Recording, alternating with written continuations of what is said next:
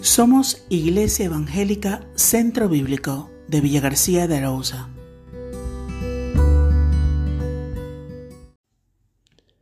Escribía el apóstol Pablo a los Efesios, Esto pues digo y requiero en el Señor, que ya no andéis como los otros gentiles que andan en la vanidad de su mente, teniendo el entendimiento entenebrecido, ajenos de la vida de Dios por la ignorancia que en ellos hay, por la dureza de su corazón los cuales después de que perdieron toda sensibilidad se entregaron a la lascivia para cometer con avidez toda clase de impureza. Mas vosotros no habéis aprendido así a Cristo, si en verdad le habéis oído y habéis sido por él enseñados conforme a la verdad que está en Jesús. En cuanto a la pasada manera de vivir, despojaos del viejo hombre que está viciado conforme a los deseos engañosos, y renovaos en el espíritu de vuestra mente, y vestíos del nuevo hombre, creado según Dios en la justicia y santidad de la verdad. Si meditamos detenidamente en el papel que juega la creencia de verdades no demostradas racionalmente en nuestra vida cotidiana, nos damos cuenta que el conflicto entre fe y razón es algo que nos enfrentamos a diario. Escribía alguien esta afirmación, presentándonos que hay un conflicto real a diario en nuestras vidas entre la fe y la razón, no solo en el ámbito espiritual. Por ejemplo, vas a repostar a un área de servicio y pides que te llenen el depósito con 30 euros de combustible. Y el surtidor te dispensa una cantidad de litros, los abonas y te vas. Eso ha sido fe en una contabilidad no demostrada. Para que el hecho estuviese probado tendrías que hacer un cálculo. 30 euros al precio que esté el combustible en este momento supone que tendrían que ofrecerme una cantidad de litros. Para saberlo tendría que requerir una probeta de un litro y tendrían que ofrecerme la cantidad de litros y, y sus correspondientes decilitros hasta completar el importe de 30 euros. Menudo lío sería, ¿verdad? ¿Qué colas se formarían? Sin embargo, para ahorrar tiempo, confío en que la máquina dispensadora está siendo justa en el depósito de las cantidades de un combustible que incluso no puedo ver. Fe. Ahora, cuando este conflicto lo trasladamos al ámbito de la espiritualidad, creamos un campo de batalla. Tenemos que demostrar la existencia de Dios. Las probetas de la prueba las tenemos. la escritura nos dice que los cielos cuentan la gloria de Dios. Los eventos históricos de la vida de Cristo, su muerte y su resurrección, son testimonios.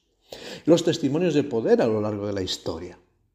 Pero ya nos hemos acomodado en que lo más fácil es negar la prueba y creemos o dejamos de creer sobre la base de nuestras emociones, presiones o historia. Y la fe termina siendo irracional y la incredulidad viviendo la irracionalidad. Parece que la razón y la fe se vuelven enemigas. Cuando encontramos este pasaje de Efesios capítulo 4, hemos encontrado que en la primera parte de este capítulo Pablo ha hecho un llamado a la unidad cristiana basada sobre la identidad de Dios mismo. Sin embargo, en esta segunda parte va a ser un llamado a una vida de santidad, a una espiritualidad que se vive, en la, vida cotidiana, una santidad que surge desde la razón lógica de la enseñanza del entendimiento. Esta es una advertencia y es un testimonio serio, porque Pablo está diciendo digo y requiero. No surge del apóstol, sino que directamente dice digo y requiero en el Señor. Es la misma inspiración de Dios que capacita al apóstol con una enseñanza que debemos tomarla como que viene de Dios mismo. Un llamado que la vida en unidad con Cristo tiene que ser una vida diferente en la sociedad. Y es que la obra de Cristo no es para vivir en una sociedad paralela, sino para manifestar la transformación en nuestra vida cotidiana. La espiritualidad tiene que verse reflejada en lo que vivimos y tiene que ver mucho con nuestra forma de pensar y con nuestra forma eh, de razonar. Tiene que ver con nuestro intelecto. Pablo nos presenta en todo este pasaje dos realidades que nos han afectado y que tienen que ver con nuestra forma de pensar. En primer lugar, habla de una pasada manera de vivir, con los gentiles. Y después nos va a hablar de una nueva manera de vivir en Cristo. Y podemos notar cómo el énfasis de Pablo en ambos casos tiene que ver con el intelecto. En primer lugar, los gentiles caminan en la vanidad de su mente con el entendimiento entenebrecido, ignorantes e insensibles. Todo tiene que ver con la mente y la forma de pensar. En Cristo, de nuevo, tendremos un aprendizaje, una enseñanza, una verdad y una renovación de la mente necesarias. Porque la realidad que Pablo quiere plantearnos es que la vida en Cristo no es un simple mejoramiento de algo que ha existido con anterioridad. La vida en Cristo es una transformación total. Ya se lo había escrito a los Corintios, 2 Corintios 5, 17. De modo que si alguno está en Cristo, nueva criatura es. Las cosas viejas pasaron, y aquí todas son hechas nuevas. Mente, voluntad, corazón, herencia, poder, conocimiento, sabiduría, entendimiento, justicia, amor, ciudadanía, todo es nuevo en Cristo.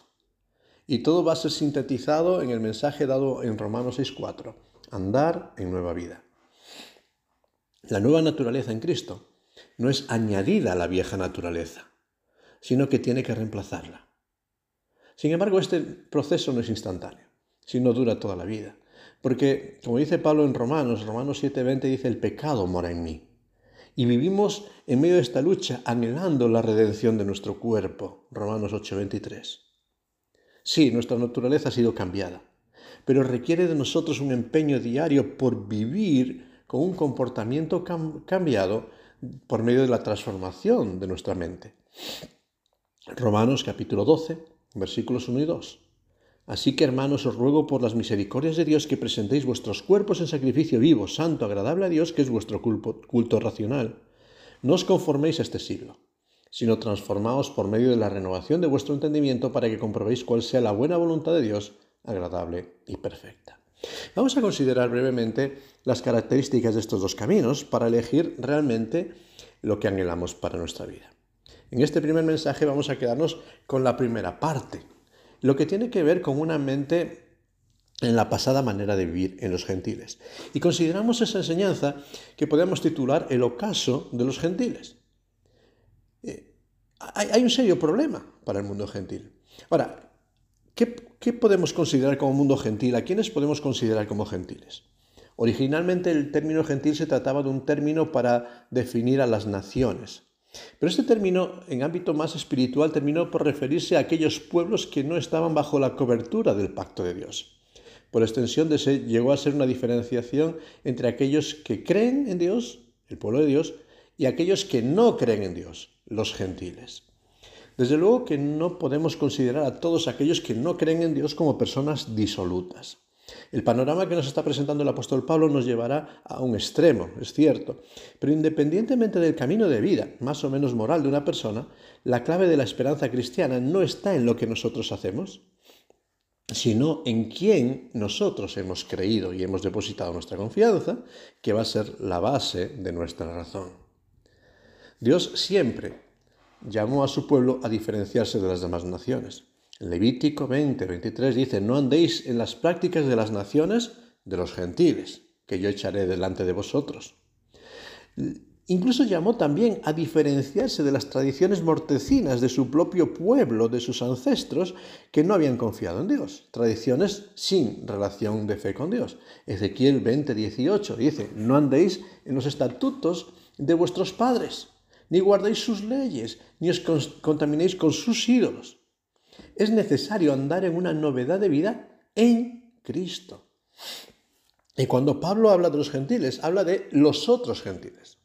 Porque estaba recordando que los creyentes en Éfeso habían sido, y en un sentido también eran parte de estos pueblos gentiles desde su pasado. Ellos habían formado parte del mundo gentil que vivía de, espaldas a Dios. Efesios capítulo 2, versículos 1 al 3 dice, os dio vida a vosotros cuando estabais muertos en vuestros delitos y pecados, en los cuales anduvisteis en otro tiempo, siguiendo las corrientes de este mundo, en los cuales también nosotros vivimos en otro tiempo en los deseos de nuestra carne, haciendo la voluntad de la carne y de los pensamientos, siendo por naturaleza hijo de ira, lo mismo que los demás. No somos diferentes, no podemos separar. Este mundo gentil del que está hablando Pablo y que vivía de espaldas a Dios, en Éfeso estaba muy vinculado con el culto pagano y la veneración a Diana de los Efesios, lo que era la diosa Artemisa. Sus cultos, sus rituales eran la extensión de todo tipo de prácticas inmorales y depravadas, ídolos, todo tipo de supersticiones que lo llenaban todo siendo gran parte del negocio de aquella ciudad. Lo encontramos en Hechos 19, 24 28. Heráclito, ya en el siglo V a.C., definía a la ciudadanía de Éfeso diciendo estas palabras, la oscuridad de la vileza en donde la moral es más baja que la de los animales. Sus ciudadanos son aptos solamente para morir ahogados. Menudo panorama preguntaba, presentaba Heráclito, ¿verdad? La pregunta que Pablo se va a plantear es ¿por qué el mundo sin Dios? El mundo gentil, el mundo que ha, dejado de creer en Dios, llega a este estado de impureza a este estado de degradación incluso más bajo que los animales. Y como de una escalera descendente se tratase, nos va a destacar cuatro ideas. Cuatro ideas por las cuales se ha llegado a este punto. Un corazón endurecido, un entendimiento entenebrecido, un camino alejado de Dios y una conducta insensible. Y todo esto surge desde la mente. La gran tragedia que asola a la humanidad cuando no tiene en cuenta a Dios en su estilo de vida, se va a ilustrar en este pasaje por medio de cuatro perspectivas que tienen que ver con la mente. En primer lugar, Pablo afirma que vivir sin contar con Dios es vivir con la mente vacía. En cuanto a los resultados que de lo que puede ofrecer nuestra mente y nuestra razón para la transformación de nuestra vida, es totalmente vacía. Con la mente Pablo está definiendo el asiento de la conciencia reflexiva, comprendiendo facultades de percepción, compresión, sentimiento, juicio, determinación. En un sentido es como lo definiría el diccionario de la RAE, como potencia intelectual del alma. La mente tiene que ver con esa capacidad intelectual que supone el motor de la vida, lo que va a impulsar nuestros pensamientos, nuestras decisiones, aquello que está en, en el fondo de nuestras intenciones. Pero esta mente, este motor humano, en lo concerniente a lo espiritual y lo moral, cuando pretendemos vivir sin Dios, carece del combustible correcto. Por tanto, no podemos pensar correctamente, porque si Dios es la fuente de la espiritualidad y de la moralidad y no le tenemos, no tenemos el buen, el buen combustible. En el, en el, ser humano incrédulo, la mente, dice el apóstol Pablo en Tito 1.15, está corrompida, dominada por el pecado. En Romanos 1.28 nos dice que está reprobada hace fluir la, pecaminosidad del ser humano, de tal modo que si queremos vivir una verdadera transformación espiritual, esta debe de, comenzar en nuestra mente. Pablo va a decirnos, Efesios 4:23, renovaos en vuestro entendimiento, Romanos 12:2 también. Para los griegos, eh, cualquier problema podía ser resuelto por medio de su razonamiento. Ellos se enorgullecían de su literatura, filosofía, política, ciencia. Tal era su desarrollo intelectual que los esclavos griegos eran muy valorados para ser tutores de adolescentes en Roma y en cualquier nación más poderosa de su, entorno. Sin embargo, todo este conocimiento no servía para mucho. Siguieron viviendo cautivos de sus conquistadores, de sus propios temores y perdieron poco a poco toda su influencia. En la modernidad, seguimos sosteniendo que todo se resuelve por medio del razonamiento científico. Intentamos transformar al ser humano por medio de todo tipo de terapias, entrenamientos, metodologías humanas, coaching. Pero al final siguen dejando al ser humano tan desprovisto como siempre de su sentido. Se ha querido transformar la sociedad por medio de la educación. Y cada vez hay más y más personas con grandes currículos académicos. Se ha querido transformar la sociedad por el poder y vemos cómo las naciones están utilizando la fuerza para impresionar y para cambiar el curso de la historia. Hemos querido cambiar la historia por medio de la economía, y no hay nada más inestable que esto e inseguro. Y así queremos mejorar las sociedades por medio del esfuerzo de nuestra mente y de nuestra razón. Pero topamos siempre con la misma realidad de fracaso, y que al final la sociedad se encuentra tan vacía como antes. Para la espiritualidad, el razonamiento natural es inútil y vacío. No podemos conocer a Dios y vivir a Dios por el mero razonamiento natural. La vida sin Dios se agota en la búsqueda de la satisfacción en lo engañoso y decepcionante. La experiencia de, Salomón, el rey sabio, después de haber probado en todo tipo de conocimiento, de sabiduría, de literatura, de construcción, incluso de adicción, terminó exclamando, todo es vanidad, todo está vacío y todo es aflicción de espíritu. Eclesiastes 2.26. Y sin embargo, la humanidad, a pesar de que ha experimentado en muchos casos el testimonio de personas que han descubierto que todo es vanidad y aflicción de espíritu, sigue obcecada en continuar buscando las mismas metas vacías por medio de una mente vacía. Sin embargo, nos hemos olvidado de que la verdadera transformación de la humanidad no se va a producir por medio del razonamiento. La verdadera transformación de la humanidad se va a producir solo por medio de la conversión a Cristo. Este era el mensaje constante de los, de los profetas en el Antiguo Testamento, Ezequiel 18, 30, 32, Joel 2, 12 y 13. Este era el llamado de los apóstoles en el Nuevo Testamento, Hechos 3, 19. Convertíos, volveos a Dios, es el único cambio para, para una mente. Una mente vacía solo puede llenarse cuando permitimos a Dios tomar el control. En segundo lugar, Pablo nos confronta que la realidad de vivir sin Dios es la realidad de una sociedad ignorante, una mente ignorante. Y esta sería una gran ofensa para el, para el ser humano en el día de hoy. ¿Es más grave que le digas a una persona que es un ignorante a que le digas que es un pecador? Porque del pecado nos reímos, pero de la ignorancia no sabemos de todo, no necesitamos lecciones de nadie, somos suficientes y cuando tienes un problema y lo comentas, todo el mundo tiene soluciones para tus problemas, porque el gran orgullo de la humanidad son los logros que hemos alcanzado en nuestra mente. Nos enorgullecemos de nuestra sabiduría, nos enorgullecemos de los hitos que hemos alcanzado. Confía en la ciencia, ella no te va a engañar, oímos muy a menudo. Pero ¿cuántas veces los descubrimientos científicos han sido a la larga más gravamen que libertad, más problema que solución? El gran reto de nuestra sociedad es descubrir que ignorancia y pecado van de la mano. El problema es que ignorancia y pecado se van a dar la mano para llevar al ser humano cautivo de su miseria y de su muerte. Y estamos siendo esclavos por nuestro conocimiento y porque creemos que lo sabemos todo. Ahora, ¿qué es lo que ignora la humanidad sin Dios? Esta es una pregunta que necesitamos formularnos. Porque es cierto que no podemos negar la evidencia. El pensamiento humano, la ciencia, ha logrado grandes avances para la humanidad en multitud de áreas. Es de necios negar lo evidente. Por eso Pablo no, no, está afirmando que la mente humana sea ignorante en cuanto al conocimiento tecnológico, artístico, médico, histórico, social o político. Lo que Pablo afirma es que la vida sin Dios es ignorante en cuanto a la verdad de Dios. Y aquí sí que hay un cambio. Conocemos muchas verdades, muchas verdades que nosotros mismos hemos creado, pero ¿son las verdades que nos llevan a la vida? Hay camino que al hombre le parece correcto, pero su fin es camino de muerte. Lo que hemos olvidado es la verdad del diseñador, del creador, la verdad de Dios. En este sentido, nuestra capacidad, nuestro entendimiento, nuestra facultad de pensar y de discernir la cualidad moral de las cosas es el que está frágil no podemos definir la verdadera importancia y el valor de las cosas que nos rodean, lo, que es realmente necesario para nosotros.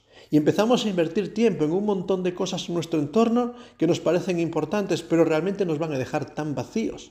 Eso sí, ser ignorante. Invertir el poco tiempo de vida que tenemos en intentar llegar a Marte para, para ver si hay vida en Marte. E ignorar que nuestra vida no está en Marte nuestra vida y esperanza están en Cristo. Invertir recursos, tiempo y esfuerzo en lograr grandes carreras, y no digo que esté mal, sino que está bien. Y olvidar de que nada nos sirve ser grandes y reconocidos entre los hombres si al final no tenemos esperanza para la eternidad. Porque todos, tarde o temprano, vamos a pasar por el mismo lugar. Y ese mismo lugar que es la muerte nos identifica y nos iguala a todos. Y si somos ignorantes de este hecho, invertimos nuestra vida en construir para un tiempo tan breve como es la vida, y nos olvidamos de una realidad que es la eternidad. Y nuestro entendimiento, nuestra capacidad de discernir la verdadera importancia de las cosas se, entenebrece. Dice ahí, es la, la condición de estar en oscuridad, en ignorancia, cegados por no querer oír a Dios. Buscamos huir de nuestra fragilidad sin encontrar salidas y volvemos al polvo, al fracaso de nuestra fragilidad. ¿Cuál es la causa de esta ignorancia espiritual? Pablo nos dice que somos ignorantes y está nuestro entendimiento entenebrecido por la dureza de nuestro corazón. El término que está usando el apóstol Pablo para dureza es el término griego porosis, un término que alude a ser duro como la piedra, que genera parálisis, algo que genera inmovilidad. Es la incapacidad de ver que no todo está bien en nuestro corazón.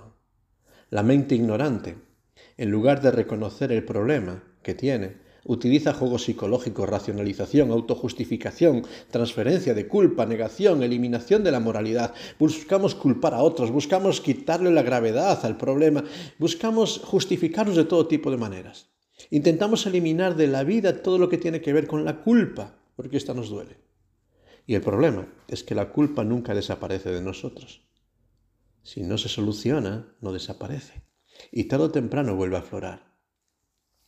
Y en este juego es donde Satanás está ganando terreno y no se encierra en las tinieblas.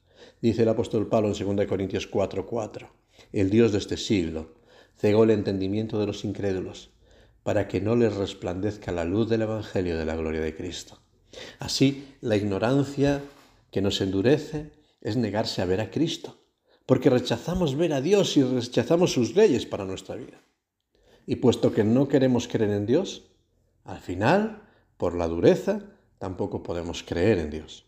Terminamos insensibles, terminamos inmóviles ante lo espiritual, encerrados en nuestra ignorancia. Queremos crear un Dios a nuestra medida, porque no queremos las directrices de la ley de Dios. Y así la humanidad está convirtiéndose en su propio Dios. Pero en tercer lugar, en este ocaso de la vida sin Dios, el apóstol va más allá y nos dice que nuestra mente, aparte de ser ignorante, de estar vacía, es insensible ante todo lo espiritual y lo moral. Esta es una consecuencia, ¿verdad?, del endurecimiento. Eh, se pierde toda sensibilidad ante las consecuencias del pecado. Se soporta cualquier agonía. Alguien escribía una anécdota de un joven que robó una gallina. Y mientras huía con esta gallina, se encontró con el propietario, el hombre a quien le había robado la gallina. Y este hombre le saludó y para no ser descubierto, metió la gallina bajo sus ropas, ahí como pudo, e intentó mantenerse impasible, hablando cara a cara con el hombre a quien le había robado.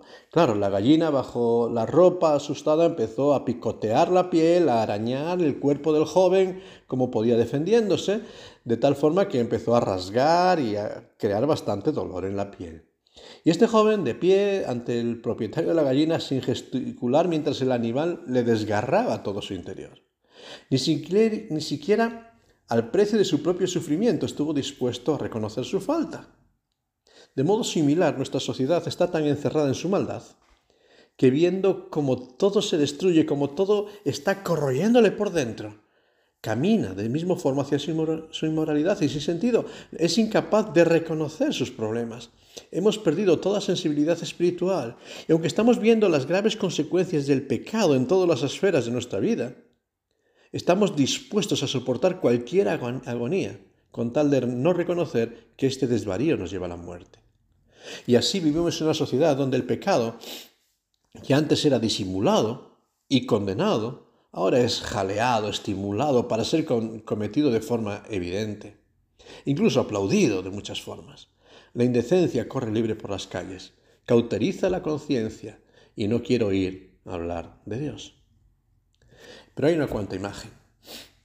Y es que finalmente esta mente vacía, ignorante, insensible, se convierte en una mente depravada e impura. Dos términos va a utilizar aquí el apóstol Pablo que nos van a hablar de que una generación que ha perdido toda dignidad, ha perdido el valor de la vida, ha perdido el valor del individuo, eh, hay un utilitarismo en que solo se ve a los demás en la medida de los beneficios que nos puede reportar su presencia. Se han perdido los valores de ayuda, hospitalidad y servicio mutuo. Y Pablo usa el término, en primer lugar, lascivia, que nos habla de una conducta carente de todo freno moral. Es una definición de aquellos que siguiendo las influencias de sus pasiones, de sus deseos, desprecian todo tipo de autoridad. Viven el libertinaje y sobre todo se desprecia la autoridad que viene de Dios no queremos saber de Dios. Una sociedad que no teme blasfemar a Dios, usar su nombre en todo tipo de improperios y palabras soeces. Una sociedad que no teme culpar a Dios de sus infidelidades. Este es el cuadro de nuestra sociedad en el día de hoy, ¿verdad? en segundo lugar usa el término impureza. Una conducta que realmente impide que el ser humano pueda llegar a relacionarse con Dios. Es una definición de todo aquello que impide que podamos acercarnos a la misma presencia de Dios. Hay un rechazo, hay un muro que hemos levantado. Esta era una imagen muy vívida del tabernáculo en el desierto, cuando cualquiera que iba a entrar tenía que pasar por todo un proceso de limpieza y purificación, desde el lavacro, el altar de los sacrificios, y cuanto más querías entrar, acercarte a la presencia de Dios, más intimidad querías con Él, tener con Él, más pureza, más purificación, más limitaciones. Y es que Dios es puro. Y todo el que confía en Dios tiene que limpiarse de la misma manera que Dios está limpio de toda contaminación y de pecado. Primero de Juan 3, 3. Todos asistimos, todos asumimos que tiene que existir una pauta que diferencie lo bueno y lo malo, lo correcto y lo incorrecto. De hecho, sentimos cierto grado de vergüenza eh, en actitudes que sabemos que no se ajustan a la moralidad. Por ello, escondemos nuestras faltas, aun cuando nuestra conciencia no nos permite estar cómodos. Y terminamos por acallar. Terminamos al final por cauterizar nuestra conciencia y así endurecer nuestro corazón.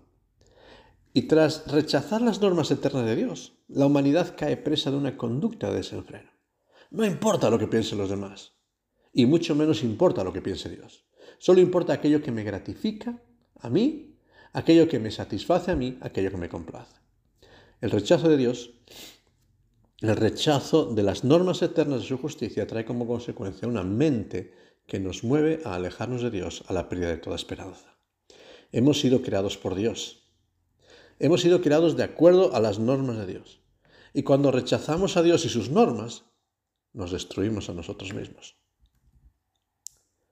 Es este proceso que caracteriza a toda una sociedad que pretende vivir sin Dios y a todo individuo que pretende vivir sin Dios. Un proceso que aboca al ocaso, que aboca a la ruina de la humanidad. No todos estamos en el mismo nivel, pero cuando vivimos sin Dios todos vamos de mal en peor. Decía el apóstol Pablo a Timoteo en 2 Timoteo 3:13, los hombres malos, los engañadores, irán de mal en peor, engañando y siendo engañados. Nos quejamos del, del engaño, pero nos quejamos cuando nos engañan, no cuando engañamos. Cuando engañamos nos sentimos que hemos vencido, que somos más listos. Cuando nos engañan nos sentimos dañados. Justificamos el robo por muchas excusas, pero cuando roban a otros, cuando nos roban a nosotros, no.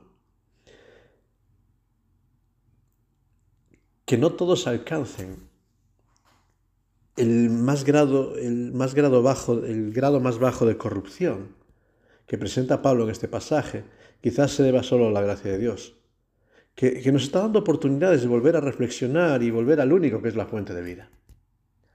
Pero de nuevo, en medio de este tiempo, si percibes que tu vida te, te, está encaminando hacia el fracaso y la ruina, si estás viviendo en una situación que no puedes revertir, te invito a que escuches el mensaje eterno de los profetas.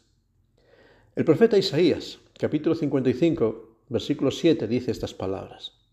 Deje el impío su camino y el hombre inicuo sus pensamientos y vuélvase a Jehová, el cual tendrá de él misericordia, y al Dios nuestro, el cual será amplio en perdonar. ¿Notas que el profeta está transmitiendo el mismo mensaje que Pablo? Hay un problema en nuestro pensamiento que nos conduce a un camino de impiedad, a un camino de, de no valorar la inmoralidad, de no encontrar la satisfacción, un camino vacío. Y el profeta nos dice que la única solución es volverse a Dios. No son estrategias, no son terapias, no son esfuerzos, sino volverse a Dios. Volverse a los mandamientos de Dios, volverse al pensamiento de Dios. Solamente regresando a Dios, solo por la renovación de nuestro pensamiento queda esperanza para la humanidad. La única solución para este mundo no es la transformación de las sociedades, sino la conversión de los individuos. Por eso en este momento quiero hacerte una pregunta.